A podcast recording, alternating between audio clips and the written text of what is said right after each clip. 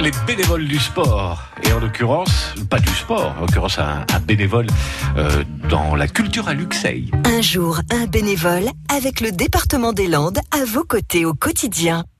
Bonjour, je m'appelle euh, Anthony Bessa. Je suis bénévole actif de l'association CAPS qui a ouvert récemment il y a un an. Moi, mon rôle pour le moment euh, dans cette association, c'est euh, de séduire en fait les locaux et euh, les mairies pour permettre euh, de créer des événements et justement apporter la culture au public et aux usagers de la région.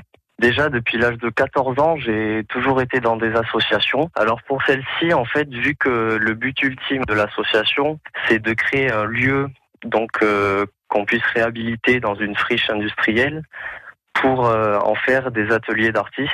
Et donc euh, je trouve que le, le challenge est assez important dans la région en fait là euh, des Landes et du Sud-Ouest parce que de l'art urbain, on est en zone rurale, donc c'est un peu c'est un peu voilà contradictoire, mais ça me plaît ce challenge de ramener du coup l'art urbain en zone rurale et surtout euh, de parler aux mairies pour essayer de récupérer un endroit abandonné et en faire en fait un lieu convivial où on pourrait créer euh, avec plusieurs personnes. À réécouter et à podcaster sur l'appli